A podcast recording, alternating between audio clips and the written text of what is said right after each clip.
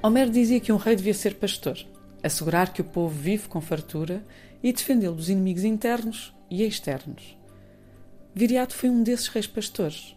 Derrotou o exército romano e ganhou a independência da Lusitânia pela primeira vez em 140 a.C., mas acabou assassinado enquanto dormia pelos seus próprios embaixadores, a troco de uma recompensa que nunca receberam.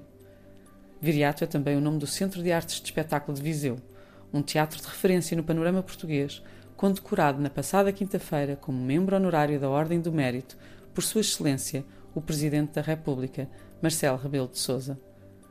Esta condecoração tem para mim um sabor especial. Homenageia muita gente que conheço e a quem muito devo enquanto profissional. E não me refiro só à maravilhosa equipa do teatro, passada e presente, da bilheteira aos seguranças, nem só a todos os seus cúmplices, como a Pastelaria Lobo, a Caleireira Silvana, o Sr. Oliva ou a Tia Iva. Condecorar o viriato não é só, e já seria muito, condecorar a sua atual diretora pastora, que tão bem sabe que cada espetáculo é denso, tenso como um arco, exatamente dito, porque os dias foram densos, tensos como arcos, exatamente vividos, como diria Sofia. Condecorar o viriato é, sobretudo, recompensar uma atitude de uma cidade inteira e premiar por uma vez, não quem se põe a jeito debaixo das luzes da ribalta, mas todos aqueles que, e quase sempre na invisibilidade, nos dão tudo para que um país possa pensar, criar e acontecer.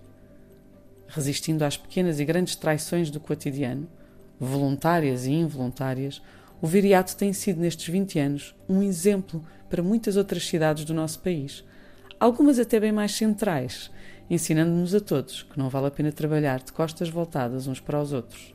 É só mais difícil. Um espaço público é sempre um espaço comum, seja ele um teatro, uma escola, um museu ou vá, uma ruína romana. Num país que facilmente se enrola em jogos políticos para tirar tapetes a sonhos, esta condecoração é, helas, um corajoso e belo aviso à navegação.